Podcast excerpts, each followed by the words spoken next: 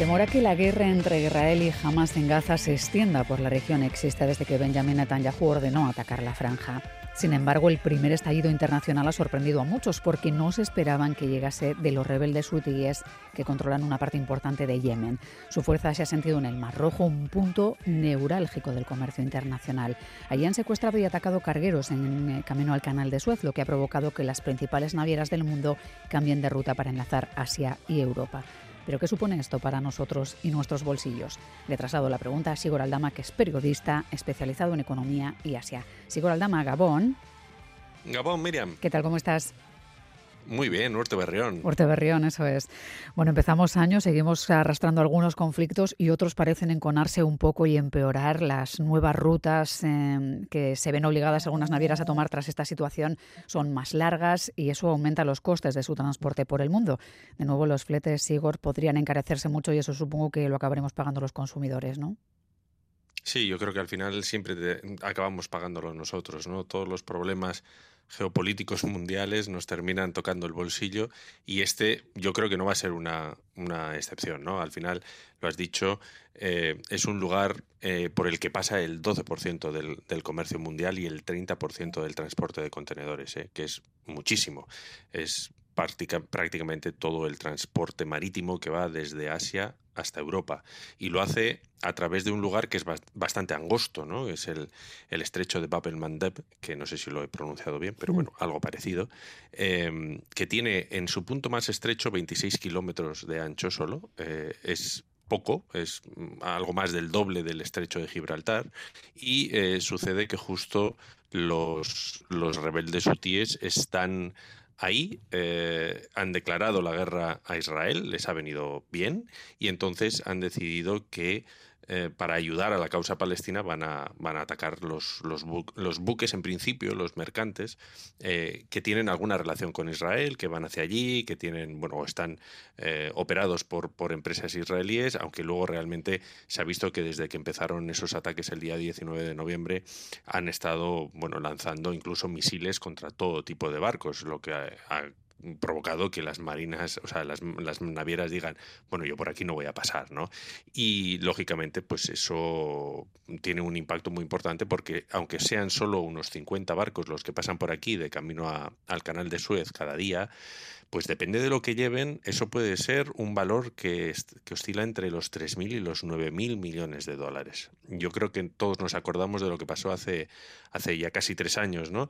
Cuando el Ever Given, el, el, buque ese gigantesco, ¿no? Eh, taiwanés, se quedó encallado en el, en el canal de Suez y en la semana que estuvo taponando esa, esa vía, pues hubo un pánico total en todo el mundo, ¿no?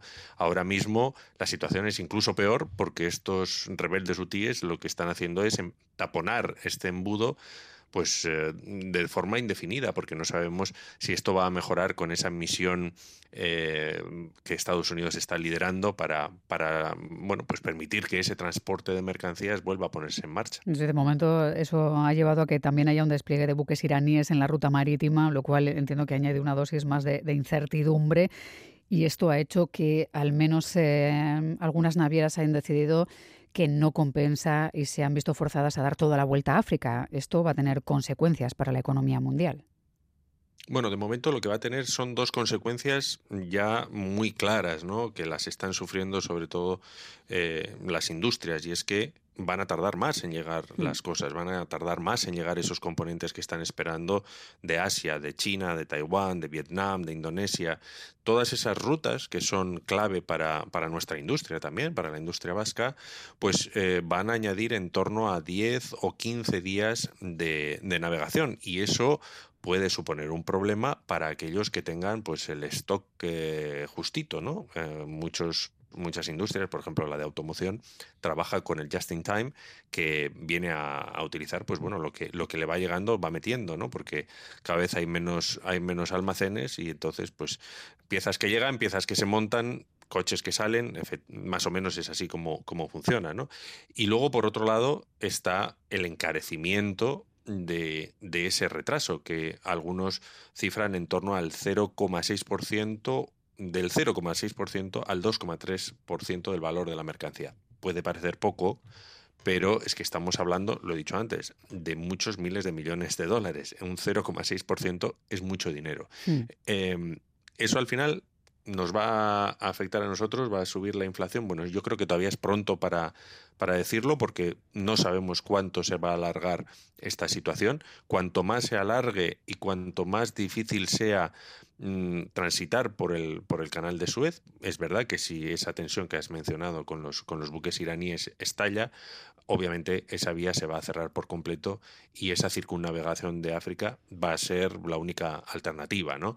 Eh, hay trenes también que van desde China hasta Europa, por ejemplo, pero tardan bastante más, es una logística muy complicada, eh, pero si consigue esa operación estadounidense eh, de alguna forma abrir el paso, lo que puede suceder es que los seguros, las, aseguradoras, incrementen mucho eh, las primas para para quienes se arriesguen a pasar por ahí, ¿no? Y con lo cual eso también va, a afectarnos a, a nosotros. De una forma o de otra es es evidente, o sea, mm, lo vamos a terminar pagando los, los consumidores porque, bueno, pues todavía no tenemos unas alternativas mucho más sólidas ¿no? a las, a las eh, bueno, bases manufactureras existentes. Seguro, claro, eh, esta situación recuerda bastante a la que provocó la rotura de las cadenas de suministro durante la pandemia. Y habrá quien se pregunte, ¿no se ha aprendido nada al respecto o esta vez no ha habido margen de maniobra con tantos frentes bélicos abiertos en el este del mundo, sobre todo? Yo creo que es una pregunta muy válida, ¿no? Eh, todos pensamos que la, que la pandemia iba a cambiar el mundo. Yo creo que en, cierta, en cierta manera sí que lo ha hecho. Eh, he hablado, he tenido ocasión de hablar con, diferentes empresas vascas mm, sobre el tema y eh, parece que algo sí que se ha aprendido, ¿no? Que la mayor parte de ellas ahora cuenta con unos stocks más, más generosos, que saben que tienen que estar listos para cualquier tipo de, de problema ¿no? que pueda surgir, ya sea bueno, como fue la, pandemia, pues un, problema provocado por una crisis sanitaria. Lo mismo puede suceder con, una guerra, eh, lo hemos visto también ¿no? con, con Ucrania. Yo creo que eh, nos tenemos que ir acostumbrando a que el mundo es mucho más volátil, a que bueno, pues estamos en un momento tumultuoso en el que mm, cosas que antes dábamos por hechas, pues ya no podemos dar por hechas. Eh, y una de esas es pues precisamente contar con que las cosas lleguen a tiempo en el, en el momento en el que las necesitamos y que, y que sepamos cuánto van a costar. ¿no? Em, esto mm, también se ha hablado mucho ¿no? desde, desde la pandemia de nuestra dependencia de Asia sobre todo, de China en particular, es verdad que se ha puesto en marcha en algunos sectores un proceso para eh, traer de vuelta a casa pues, procesos mm, industriales que, se habían perdido. Es muy difícil hacerlo, es muy costoso hacerlo. Si pensamos que bueno, esto que está sucediendo nos va a costar y puede incluso afectar a la inflación, traer la industria a casa es todavía más caro. Entonces, deslocalizar el camino inverso es mucho más difícil. ¿no? Sí, porque se ha perdido el conocimiento, se ha perdido eh, la infraestructura que era necesaria para, para, producir esas cosas y mm, vamos a ser honestos, se ha perdido también, o no, no es que se haya perdido, se ha ganado, ¿no? Se han ganado estándares medioambientales, estándares laborales, em, que en otros países en los que producimos pues no se cumplen y eso hace que producir en Europa, sobre todo, mm. donde están los estándares y las, y las, legislaciones más estrictas al respecto, resulte más caro. entonces, bueno, pues tenemos que mm, determinar si queremos, si estamos dispuestos a pagar más por eh, productos que sabemos que están eh, fabricados con unos estándares éticos elevados o si preferimos pagar menos y nos lo podemos permitir, claro, porque una cosa es que, que queramos pero, pero no podamos, ¿no? Y al final tengamos que pagar menos por unos productos que sean sucios, que se hayan fabricado en unas condiciones, pues bueno, que nosotros consideraríamos de esclavitud o casi. Y, todo esto, pues es una alternativa eh, difícil de encontrar. Entonces lo que la mayor parte de las empresas están haciendo es no poner todos los huevos en la misma cesta y buscar alternativas a China, pero no en casa, sino en otros países. Así, pues mm, las encontramos, por ejemplo, en Asia, que es el, continente que más crece, pero también en Latinoamérica y poco a poco cada vez más en África. ¿no? La, la idea es esa, que si explota algo en un continente, pues por lo menos haya una alternativa viable en, otro que esté más cercano o al que se pueda acceder más fácilmente. Estamos hablando, Sigor, de las consecuencias económicas eh, de, de, una guerra que está desestabilizando Oriente Medio y tal vez eh, debiéramos rebobinar un poco y tratar de explicar eh, quiénes son los hutíes de los que apenas habíamos hablado hasta hace unos días y qué sucede en esa zona llamada Yemen, ¿no? que está muy cerca y de la que tampoco se había hablado demasiado y también tiene su importancia. Sí, el de, el de, Yemen es uno de esos conflictos que saltan muy de vez en cuando ¿no? a, las, a las noticias porque nos queda muy lejos, nos afecta menos también, por lo menos hasta ahora nos ha afectado menos, eh, le hemos prestado menos atención. Yo también tengo que reconocer que no es un, conflicto en el que yo esté muy puesto, ¿eh? pero eh, lo que es, evidente es que hay un conflicto interno dentro de Yemen, que es un país de, de mayoría suní eh, y los hutíes son, de, son chiitas, ¿no? Entonces son diferentes ramas del, del, Islam que, pues, por lo visto, pues no, no, están bien avenidas, ¿no? En el caso de los, de los hutíes es verdad que se han cometido bastantes atrocidades y han estado eh, bueno, pues bastante maltratados ¿no? en, en, la propia Yemen, se levantaron eh, y ahora controlan una parte importante del, del, país, incluida la propia capital, Sanaa. Em, eso desde 2014. Desde entonces están en esta guerra civil en la que los hutíes están recibiendo la ayuda de Irán, que son también chiitas como ellos, eh, mientras que enfrente tienen a Arabia Saudita, que es sunita. Entonces em, es una especie de pequeño conflicto que refleja un conflicto mucho mayor, que es el conflicto que ahora todos tememos que estalle en la región eh, debido a, la guerra que hay entre, Israel y, y Hamas. ¿no? Em, habrá que ver un poco cómo, funciona, o sea, cómo va todo. ¿no? No, no tengo una bolita, me gustaría tener una bola de cristal, pero eh, la situación eh, sobre todo si la guerra en, Gaza se alarga, es bastante peligrosa, mucho más allá de la economía, como has dicho.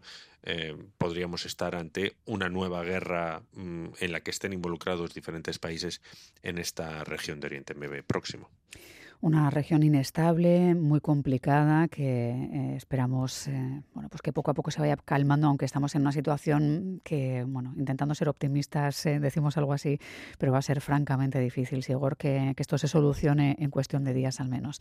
Sigor Aldama es periodista especializado en economía y Asia. Es que recasco por esta fotografía de la zona del Mar Rojo tras esos ataques de grupos hutíes y ese despliegue de buques iraníes en la ruta marítima que añade, como decimos, más incertidumbre. Ya sabéis que podéis seguirle en Gambara de cerca y leerle en el correo. Es que recasco, Sigor. Gabón, Miriam. Gabón. to the freckles of my cheeks from the water of your eyes that flows in my sea all the teardrops that I fall that you've blown how can we be alive is this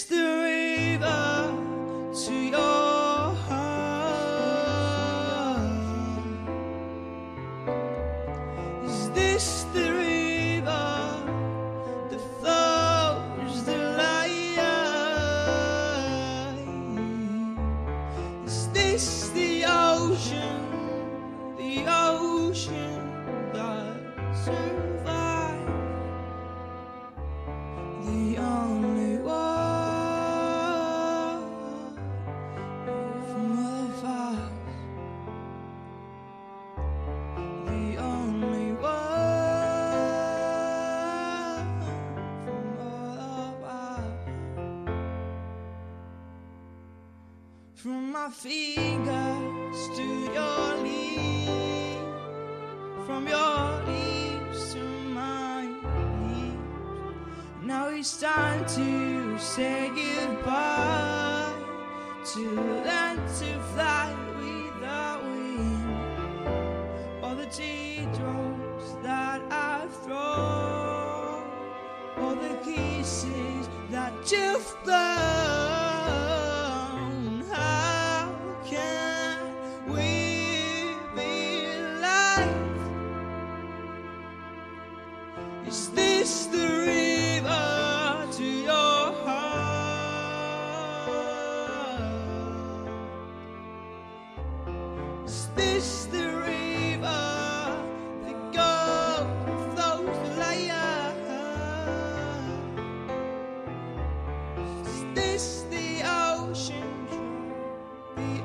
ocean.